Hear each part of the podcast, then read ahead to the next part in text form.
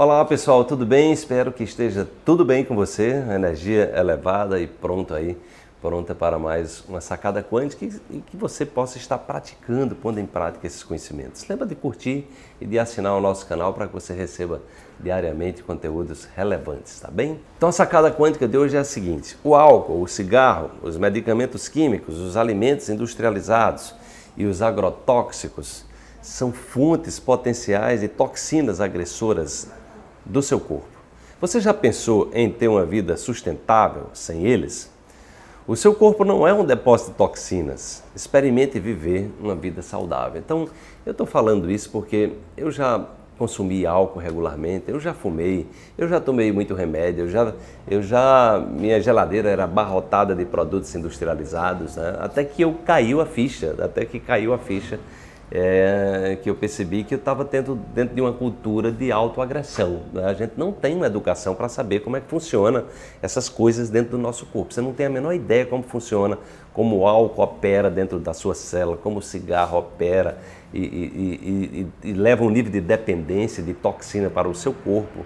Você não, certamente não tem ideia do que acontece quando o medicamento químico entra no seu corpo e, também as pequenas doses de veneno que você pode estar colocando em função dos produtos industrializados que você consome diariamente. Então o que acontece é que você, nós, todos nós vamos morrer. Né? A diferença é entre você morrer é, com qualidade de vida e você morrer entubado nos hospitais. Porque o que está acontecendo é que as pessoas acima de. Eh, quando começa aí os 40 anos, né?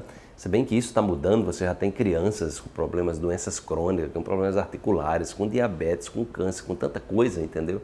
Então é importante que você saiba que é, você tem uma vida. O importante não é só ter vida longa, mas é ter vida longa e ter vida saudável. Por que não a gente redirecionar o nosso radar para hábitos mais saudáveis, né? Ou seja, tem tanta coisa saborosa e que é saudável também, os alimentos orgânicos, ou seja, é, essa conexão com a natureza, as frutas, tantas as hortaliças, os sucos vivos.